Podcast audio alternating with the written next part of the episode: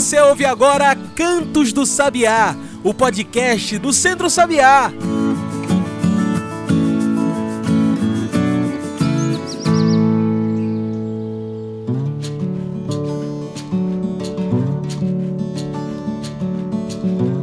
Todos e todas que nos ouvem agora pelo Spotify e demais plataformas. Eu sou João Lucas e está começando agora o Cantos do Sabiá, nosso podcast semanal sobre o campo, a cidade e o mundo. Cantos do Sabiá é o nosso podcast semanal. Toda semana tem episódio aqui Toda semana estamos falando sobre agroecologia, sustentabilidade, direitos humanos. Então, se você apoia essas pautas, se você quer mais temas como esse, segue a gente aí. Toda semana tem debate. Então, não perca nenhum episódio. Aproveita e passa para um amigo, passa para uma amiga e faz o Cantos do Sabiá chegar cada vez mais longe. Você também pode passar pelo nosso site e encontrar tudo que a gente produz, inclusive o DDP, o Dois Dedos de Prosa, o Jornal do Centro Sabiá, que está com edição nova nesse mês de novembro. É a edição 103 do Dois Dedos de Prosa. A gente fala sobre a fome e desigualdade e procura caminhos sustentáveis para o futuro, caminhos de agroecologia. Então, se você quiser ver tudo isso, passe em nosso site. Anota aí: www.centrosabiá.org.br. Tudo junto e sem acento. Hoje falamos de uma data de extrema importância na luta pela democracia, pelos direitos humanos e pelos direitos, é claro, da mulher. Hoje o nosso programa semanal vem falar do combate à violência contra a mulher e o Dia Internacional desse combate, o dia 25 de novembro. A data proposta pela ONU, a Organização das Nações Unidas, serve para que no mundo inteiro a gente possa discutir o direito da mulher, a não violência, fomentar políticas públicas de defesa à mulher e também para combater toda forma de agressão contra as mulheres, seja ela física ou não. A violência está em toda parte. Cabe a nós, a mim e a você, estarmos atentos, atentas, prontos e prontas para combater e denunciar. É preciso discutir caminhos de libertação, caminhos de justiça e de combate à violência, sobretudo no país que bate recordes infelizes do feminicídio. E é para falar desse tema tão importante, dessa luta, que hoje conversamos com ela, Dani Portela. Dani é deputada estadual eleita por Pernambuco. Ela é vereadora do Recife, mulher e mãe feminista, advogada popular e professora. Dani, muito obrigado por aceitar nosso convite e muito obrigado por voltar aqui para conversar mais uma vez com a gente. Se apresenta para quem está nos ouvindo, fala um pouquinho melhor sobre você. Olá, eu sou Dani Portela, mas todo mundo pode me chamar de Dani. Eu sou professora, professora de História, alfabetizadora de adultos pelo método Paulo Freire. Sou advogada, como advogada, sou uma advogada popular que atua na luta dos direitos humanos, no enfrentamento à violência doméstica e familiar contra as mulheres, no enfrentamento às desigualdades sociais, isso é a minha atuação. Então, eu sou professora, estou vereadora da cidade do Recife e agora fui eleita deputada estadual de Pernambuco, com o objetivo de fazer em Pernambuco o que nós já estamos fazendo em Recife, que é promovendo uma mandata no feminino feminista, antirracista e popular. Falando ainda mais um pouquinho sobre mim, para quem não me conhece, né, eu sempre me apresento assim. Eu sou filha do processo de redemocratização do país. Eu sou filha por adoção de um ex-preso político da ditadura militar brasileira, que, devido às torturas sofridas, não pôde gerar mais filhos. Daí a minha adoção ter muito a ver com a luta recente da democracia no nosso país. E foi em 2016, quando o Brasil tinha eleita a primeira mulher presidenta da República, Dilma Rousseff, naquele dia da votação do impeachment, quando foi dedicado o voto a um dos piores torturadores da história, o Coronel Ustra, que eu decidi entrar para mais uma frente de luta, entrar para a política, defendendo uma maior participação das mulheres no parlamento, em especial das mulheres negras que são subrepresentadas. Eu venho de uma construção de movimentos sociais e movimentos populares, sou militante do movimento feminista, militante organizada do movimento negro, eu sou integrante da Rede de Mulheres Negras de Pernambuco, que faz parte da Coalizão Negra por Direitos. Então é desse lugar que eu me movimento, é desse lugar que eu falo, é desse lugar que eu construo e organizo as nossas lutas coletivas. Que maravilha, Dani! Seja mais uma vez muito bem-vinda a esse espaço aqui do Centro Sabiá, que mais uma vez chamamos você para participar com a gente. E vamos direto ao tema, Dani. Antes de qualquer coisa, o que é essa data e o que significa esse combate à violência contra as mulheres, o dia 25 de novembro? Vamos direto ao tema mesmo, né? O que significa o dia 25 de novembro, o Dia Internacional de Combate à Violência contra as Mulheres. É um dia que representa um marco na luta contra o enfrentamento à violência contra as mulheres mas, para além de uma data, de se criar uma data, precisamos pensar em fortalecer os mecanismos de enfrentar a violência, sobretudo os mecanismos preventivos a essa violência. Porque aqui no, no Brasil nós avançamos muito no enfrentamento à violência de gênero, à violência contra a mulher, à violência doméstica e familiar contra as mulheres, com o advento da Lei Maria da Penha em 2006 mas nós avançamos muito de uma perspectiva punitiva, que é importante.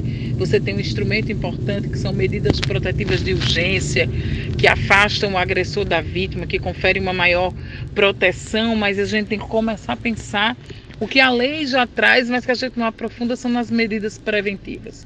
O que fazer para fortalecer, para empoderar essa mulher, para que ela não se submeta a uma relação violenta e abusiva como a gente pode formar, participar, debater isso desde muito cedo, para que ainda muito jovem consiga identificar uma relação que vai caminhando para um ciclo de violência. Sabemos que Sabemos que antes da violência física, várias violências acontecem, muitas vezes com palavras, ações. São violências que são psicológicas, violências que são materiais, violências que são materiais patrimoniais sexuais e violências físicas que muitas podem culminar da pior forma, que é com feminicídio.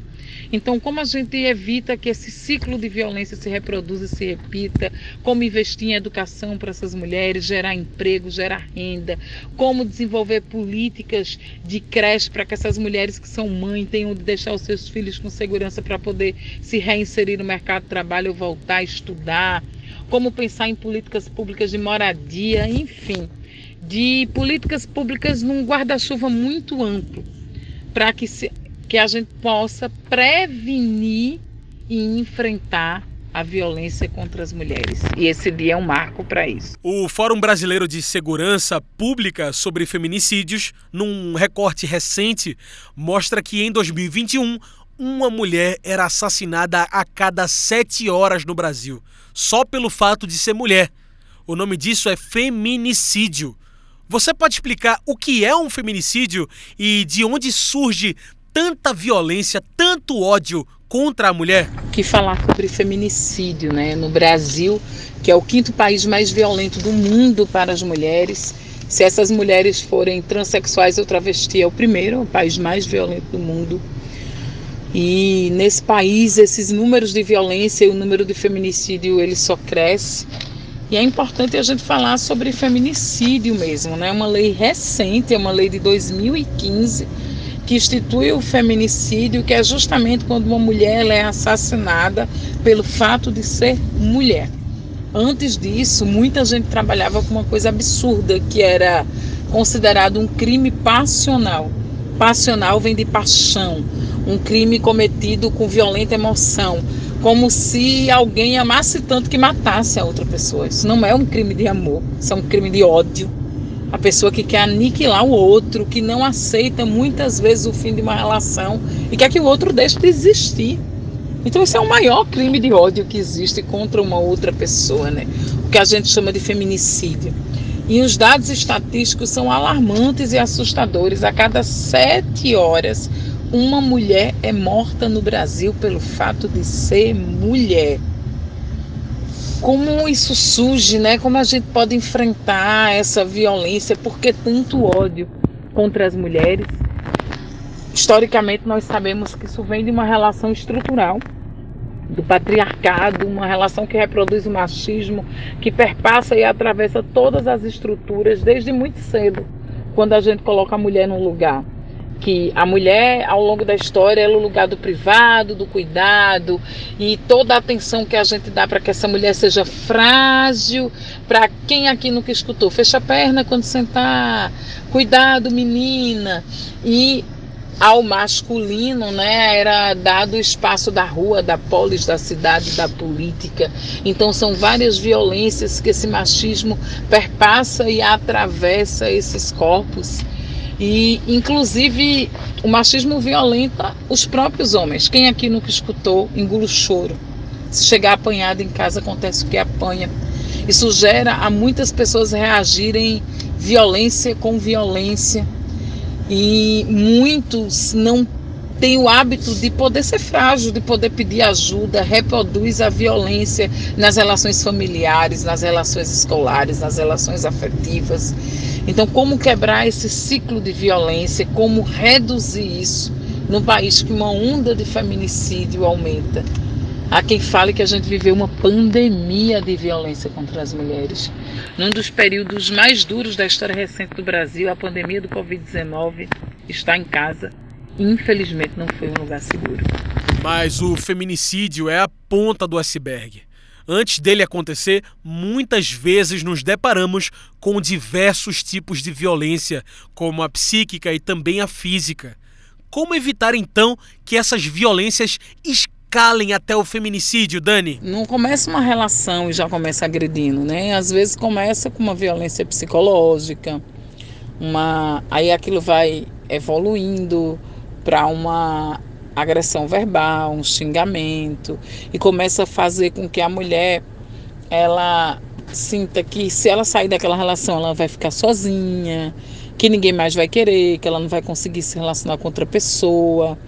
E ela acaba muitas vezes se submetendo e aquilo, esse ciclo quando ele não é quebrado, ele vai aumentando e muitas vezes começa com violência com objetos, né? Assim, dá um murro na parede, quebra alguma coisa, dá um murro na mesa, estoura o celular da pessoa no chão.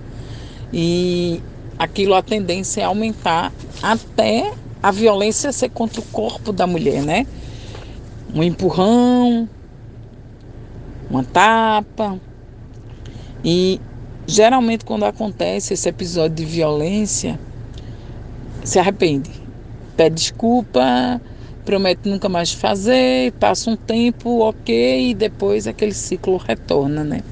Então, como a gente identificar essas outras esferas da violência? É interessante porque antes do advento da Lei Maria da Penha em 2006, é, para você provar uma violência, né, muitas vezes era considerado vias de fato, tipo briga de casal. Quem aqui não ouviu a frase em briga de marido e mulher, ninguém mete a colher, né? Então, muitas vezes acontecia a relação violenta ia-se para a esfera criminal lá. Às vezes não saía da delegacia mesmo, porque a vítima podia ir lá e retirar a queixa, muitas vezes envergonhada, muitas vezes forçada pelo próprio agressor, enfim, ou por pressão familiar ou diversa.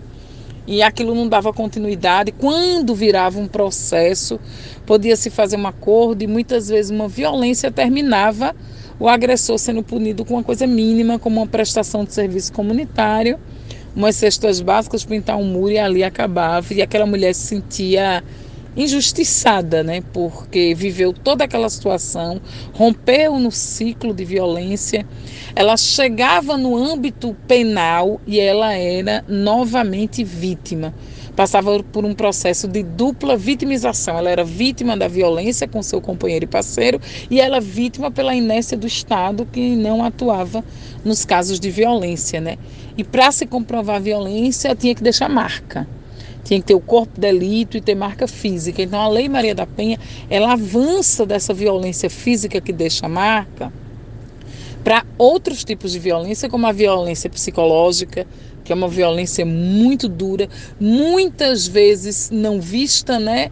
E, e é uma violência que realmente interfere muito na saúde dessa mulher, seja física ou mental. Pode ser uma violência patrimonial de mulheres que não são, não trabalham fora porque os companheiros e parceiros não permitem que a mulher trabalhe, proíbe de estudar, ou quando trabalha é obrigada a entregar o seu salário para que ele toma conta, porque ele tem mais condição de gerir, então isso é violência patrimonial, ou quer saber de tudo com que você gasta e o porquê e como. Isso também é violência patrimonial. Muitas vezes essa violência ela pode ser física, patrimonial, ela pode ser sexual, porque a gente pensa em violência sexual com um abusador e é, a espreita lhe esperando numa rua escura e não é sobre isso.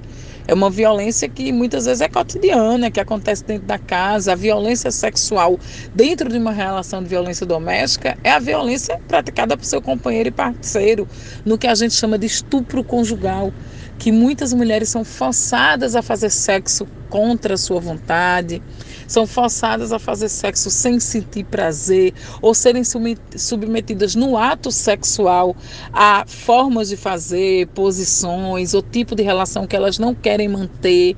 Então, tudo isso é violência sexual dentro de uma relação de casamento. Muita gente diz: ah, como é que pode haver estupro conjugal? Há mulheres que dão à luz, que acabam de ter filhos e que os companheiros não aceitam respeitar o resguardo daquela mulher. Tudo isso é estupro conjugal. Isso pode ser denunciado em sede de Maria da Penha. Ele tem que ser punido da mesma maneira, com a mesma seriedade de uma agressão física. Então, a mulher ela vai sendo agredida de diversas formas, né? Então, como a gente pode prevenir antes que isso culmine com uma agressão maior que possa, inclusive, levar a pior coisa que existe, que é a morte dessa mulher, e para que ela não.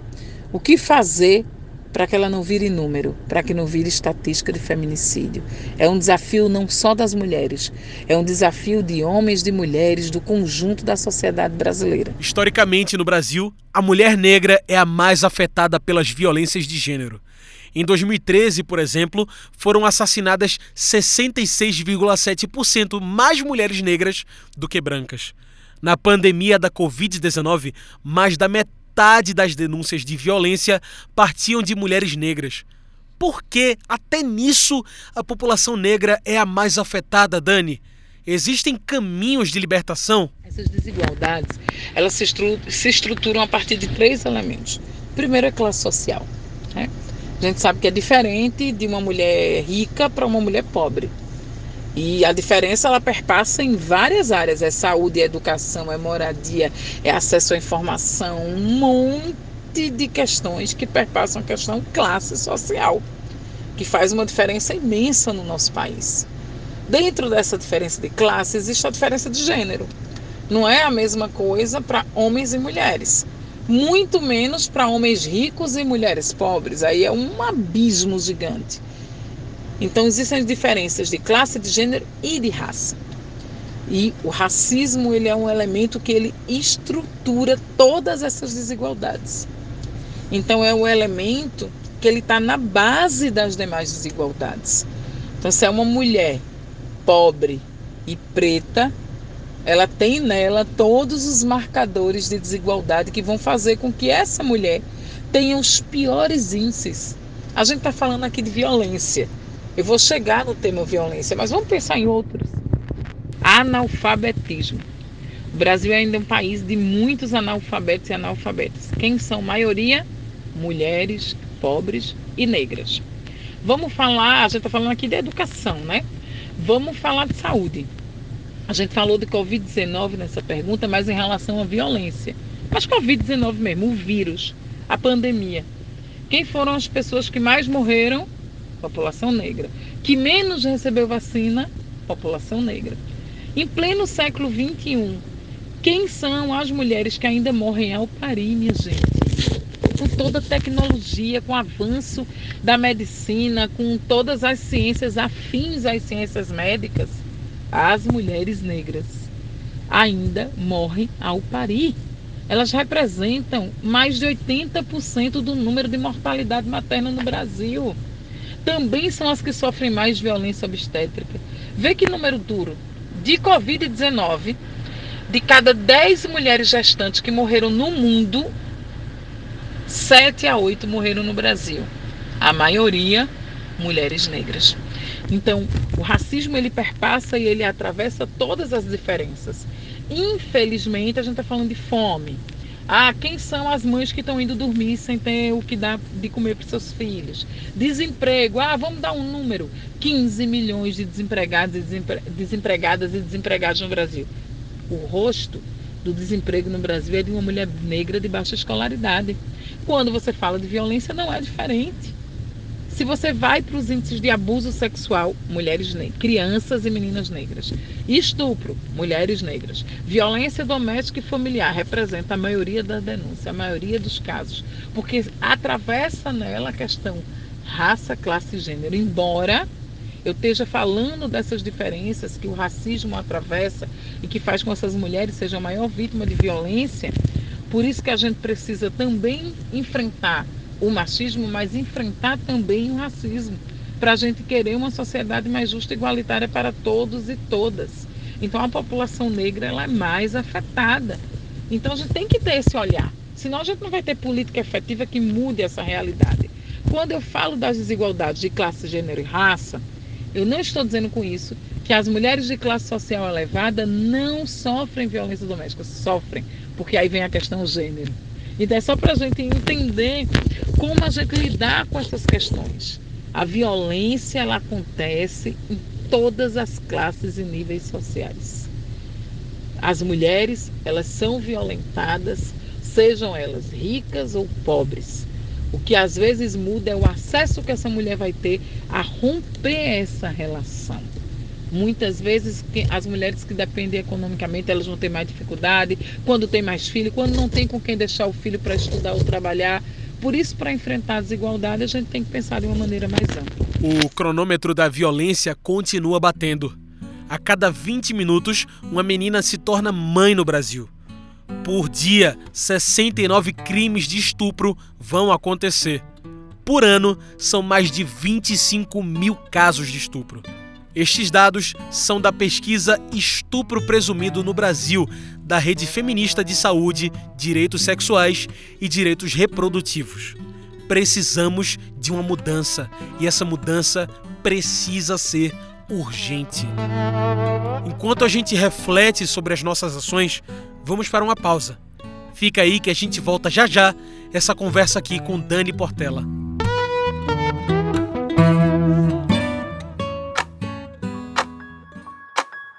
O tempo está passando e o cronômetro da violência contra as mulheres continua a contar. A cada 20 minutos, uma menina se torna mãe no Brasil. Por dia, 69 crimes de estupro vão acontecer. Até agora, foram 31.398 denúncias de violência contra as mulheres só este ano. Por ano, são mais de 25 mil casos de abuso sexual. É preciso denunciar. Você precisa denunciar.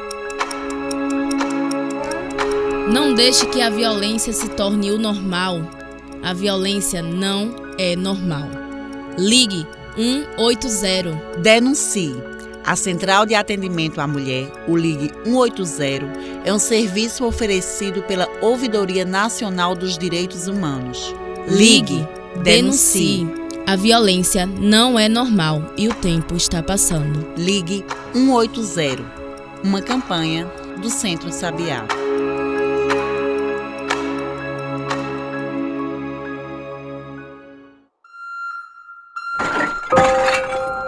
Onde estão os aterros sanitários da sua cidade?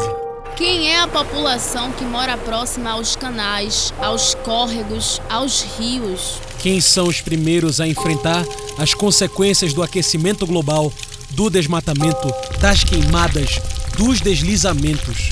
E quem não tem acesso ao saneamento básico, acesso pleno à água, alimentação saudável, tratamento de esgoto, quem, quem não, é, é visto. O nome disso é racismo ambiental.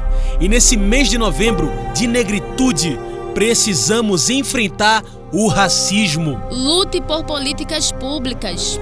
Lute pelos direitos da negritude. Racismo, racismo mata. mata. Diga não ao racismo ambiental. Uma campanha do Centro Sabiá.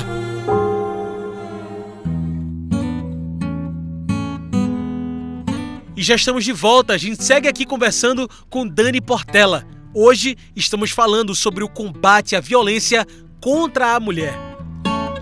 E Dani, olha que coisa triste. O dossiê da agência Patrícia Galvão nos mostra o cronômetro da violência. E a cada 10 minutos, uma menina ou mulher é estuprada no Brasil. A cada dia, três mulheres são vítimas do feminicídio. A cada dois dias, uma travesti ou mulher trans é assassinada no Brasil. E por hora, 26 mulheres sofrem agressão física. O que fazer para sair dessa situação de violências, Dani? Faltam políticas de defesa às mulheres? O que é necessário para que esses números sejam combatidos na sociedade? Essa pergunta me chamou muita atenção, né? Que é um dossiê apresentado pela agência Patrícia Galvão que mostra o que se chama de cronômetro da violência, né? Que a cada 10 minutos uma menina é estuprada a cada dia, três mulheres são vítimas de feminicídio. A cada dois dias, uma travesti ou mulher trans é assassinada no Brasil. E por hora, 26 mulheres sofrem agressão física. Nesse tempo dessa entrevista, alguma mulher está sendo violentada fisicamente, estuprada ou até morta no nosso país. Como a gente olhar para esses números tão assustadores e não banalizar isso? Como fazer para sair dessas situações? O que é que falta? Faltam políticas públicas realmente para fortalecer essas mulheres? Como é que a gente pode de fato enfrentar esses números? Eu já começo dizendo uma coisa. Você que está me ouvindo, se você já passou ou conhece alguém que passou por alguma situação de violência, você não está sozinha. Infelizmente, o número é muito alto, mas é importante romper o silêncio. Isso é difícil, porque às vezes a própria família, os amigos mais próximos não estimulam. Quando você chega, consegue vencer e chegar em sede de uma delegacia de polícia, muitas vezes você é desestimulada. Muitas mulheres narram que escutam dos policiais ou das policiais. É, você tem certeza que você vai denunciar? O seu marido é o pai de seus filhos. Muitas mulheres desistem e voltam daí. Então é justamente esse processo que o Estado faz com que essa mulher seja duplamente vitimizada. Ela é vítima quando é violentada e ela é vítima quando gente, o Estado não presta assistência correta e quando não se tem políticas públicas para enfrentar essa violência. Né? A gente cresceu ouvindo absurdos do tipo quando a mulher ela consegue romper esse ciclo, muitas vezes ela retorna essa relação. É, cada mulher tem o seu tempo. Tem mulher que demora muito para romper essa estrutura de uma relação violenta. E aí diz, ah, ela voltou é porque ela gosta. Gente, ninguém gosta de apanhar. Ninguém, não vamos repetir isso nunca mais. Ninguém gosta de apanhar. Muitas vezes essa mulher não tem força suficiente para romper essa relação. E aí, falando sobre isso, eu sou eu gosto de contar algumas histórias para exemplificar mas uma vizinha minha, né, que passava por uma situação de violência, dava você ouvia as brigas, era um casal que constantemente se ouvia barulhos estranhos vindo daquela unidade, e um dia essa mulher conseguiu pedir ajuda. E circulou um vídeo é, do companheiro dela com uma faca no pescoço dela. Ela não sabia que eu tinha tido acesso a esse vídeo. Eu consegui encaminhar essa mulher para um centro de atendimento, para um centro de assistência. E lá, quando ela chegou, a pessoa do centro me avisou que, que ela disse que foi ali por precaução, porque ela estava querendo se divorciar, mas que ela nunca tinha sido vítima de violência de forma alguma. Então, é, essa mulher, ela chegou a pedir comida para os vizinhos, que ele deixava ela sem comida, deixava o animal dela sem ração. Então, ela sofria violência psicológica, material, é, patrimonial e física, com ameaça severa de morte. Mas ela demorou cerca de nove meses para formalizar a denúncia. O centro conseguiu encaminhar para uma terapia e depois de meses de terapia, ela conseguiu então formalizar a denúncia de violência. Então não vamos julgar, vamos simplesmente pensar o que é que falta. Faltam políticas públicas de prevenção.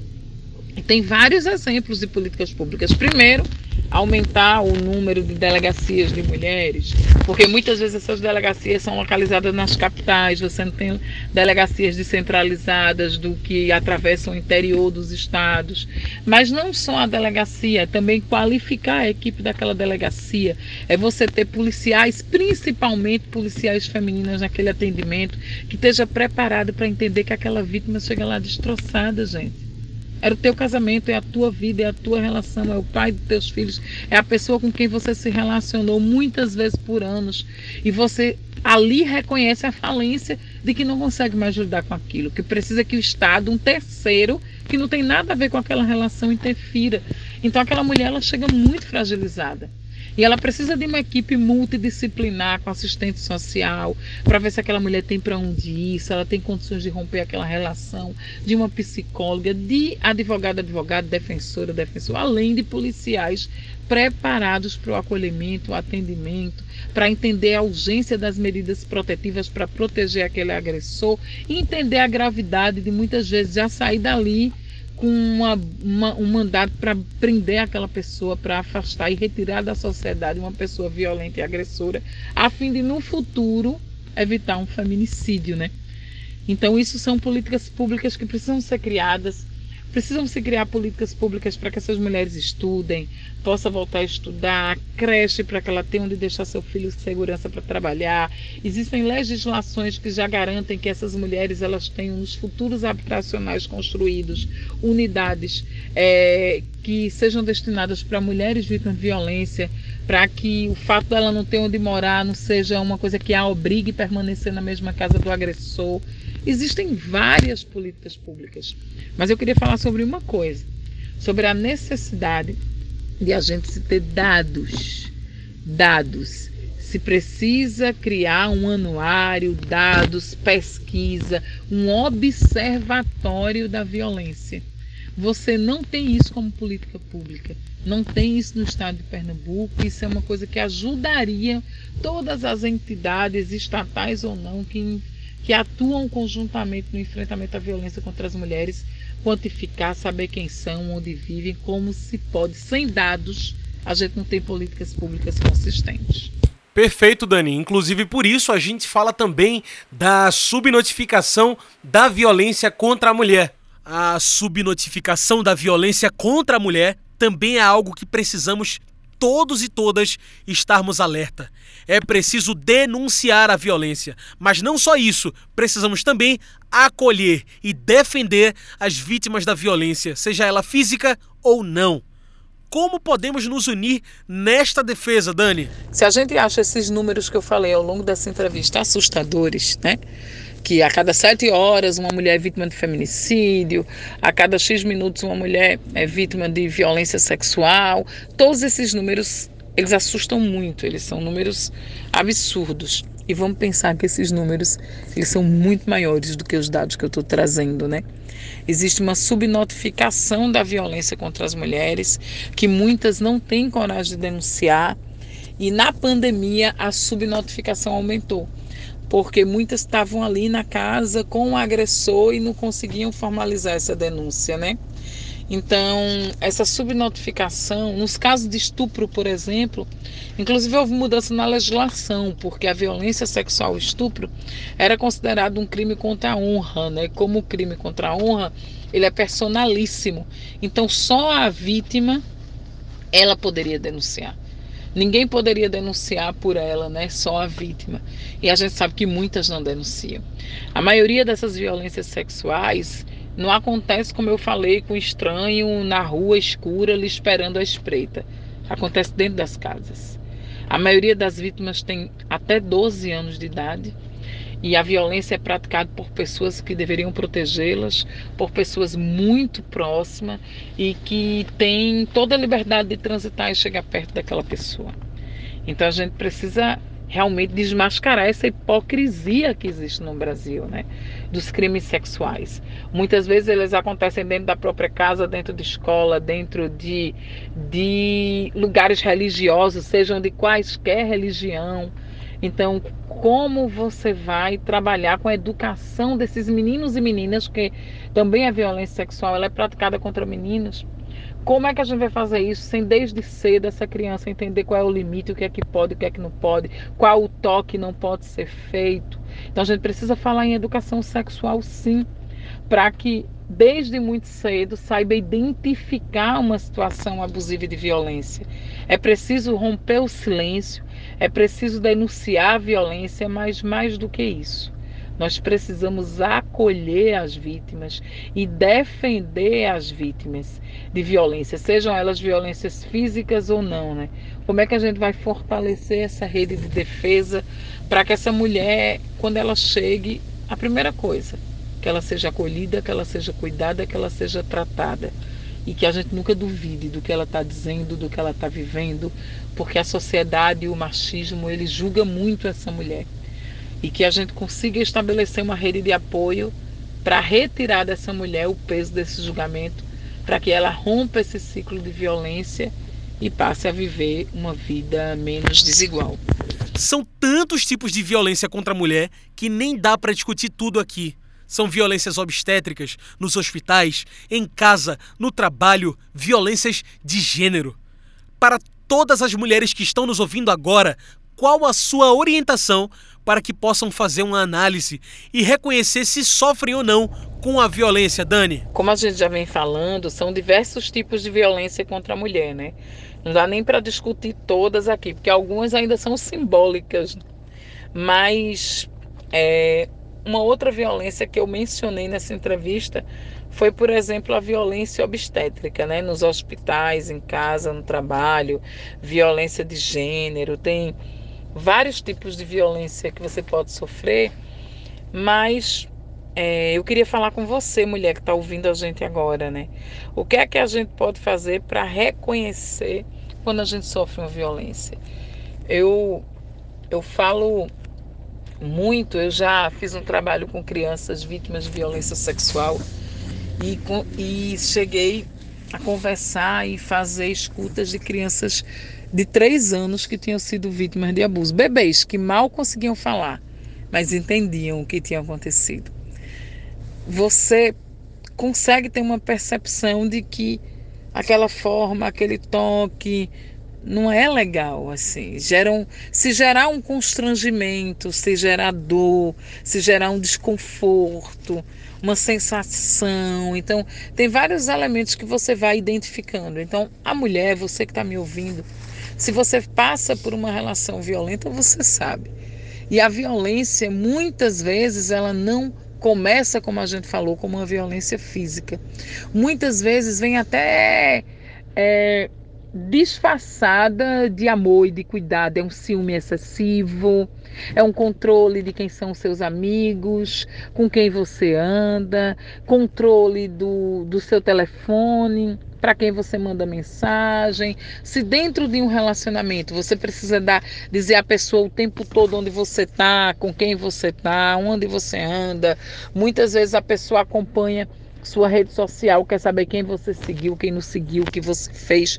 Isso passando da coisa do, do ciúme, vai aumentando, se intensificando para um controle, né? Um controle da sua vida, Muitas vezes essa relação, quando ela é abusiva, ela pede para que você se afaste das suas amigas, às vezes afasta dos amigos, das amigas, da família, começa a isolar um pouco você, ela atinge sua autoestima, fazendo com que você não se sinta bonita, capaz, importante, que se você romper aquela relação, você não vai mais conseguir outra pessoa igual. Então, tudo isso são formas de violência psicológica dentro de uma relação, né?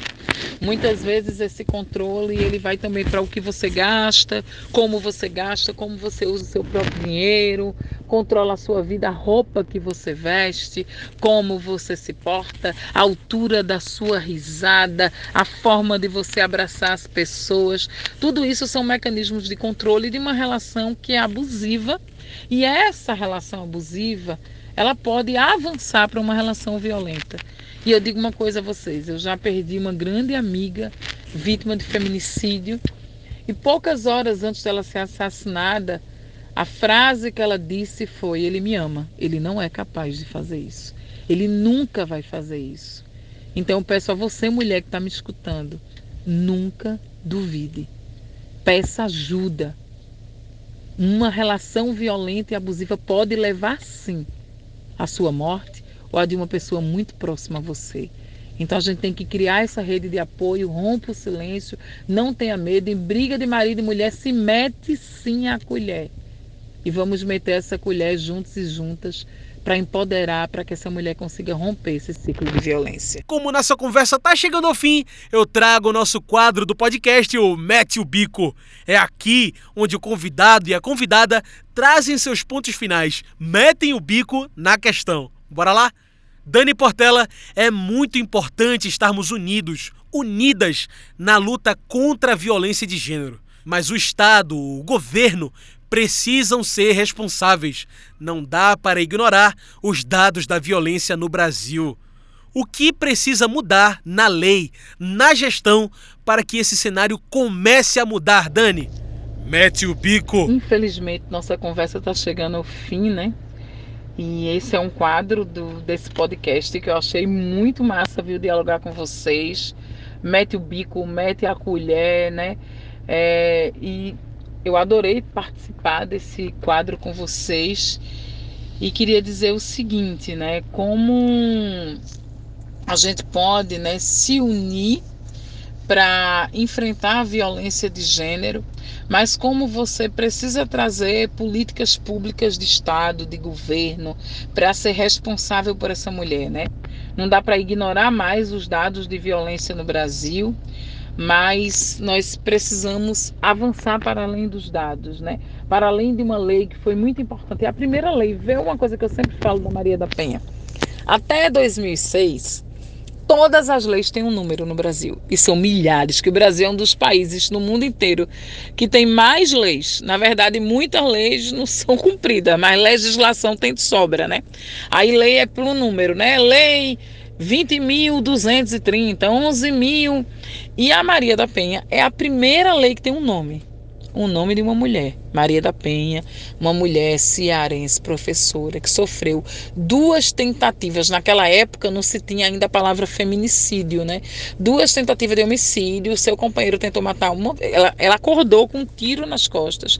Desse tiro, ela ficou paraplégica quando ela retornou depois de meses de internação hospitalar, ele tentou ele eletrocutar ela na banheira, tomando banho. Então, aí sim, depois da segunda tentativa de matar, ela conseguiu reunir forças para fazer a denúncia. A luta dela pela punição de agressor virou uma lei com o nome de uma mulher. Essa mulher é Maria da Penha. E a gente precisa meter a colher, a gente precisa meter o bico, que é o nome desse podcast, né? E eu queria agradecer agradecer o convite, dizer que eu estou à disposição de dialogar. Eu sou professora, professora de História, advogada e há muitos anos acompanho mulheres vítimas de violência e queria fortalecer a luta, né? contar agora com um mandato legislativo que possa criar leis, fiscalizar no fortalecimento da luta pela igualdade de gênero. E se a gente quer falar em igualdade de gênero, nós precisamos falar em enfrentamento à violência política, a violência de gênero, a violência material, a violência física, a violência doméstica, a violência sexual, a toda forma de violência e opressão contra as mulheres. E eu me despeço de vocês dizendo que quem não me conhecer ainda, chega nas minhas redes sociais, é Dani Portela Pessoal é assim no Instagram, é assim no Twitter, é assim no TikTok, no Facebook, para quem é de tempo de Facebook. Mas eu agradeço muito esse papo com vocês. E você que está ouvindo, viu? A gente mete a colher sim.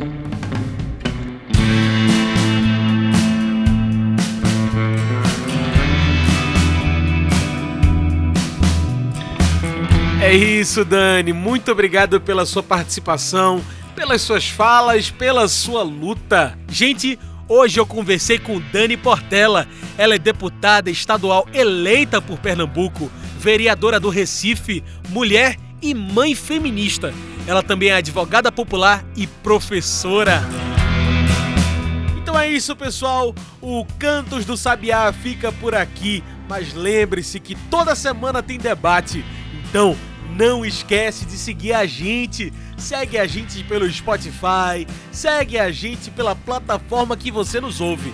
E o Centro Sabiá também continua. Você pode se informar sobre tudo que estamos fazendo pelo nosso site, que é o www.centrosabiá.org.br. E todas as nossas redes sociais se encontram lá. É só procurar por Centro Sabiá.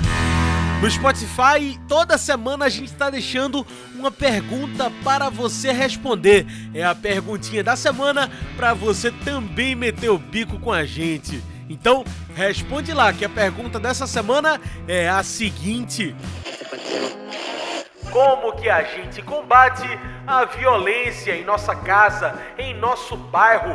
Como combater a violência contra a mulher? É isso! Esse foi o Cantos do Sabiá, uma produção do Núcleo de Comunicação do Centro Sabiá, com trabalhos técnicos e locução de João Lucas. Tchau, pessoal, e até o próximo Cantos do Sabiá. Até a semana que vem!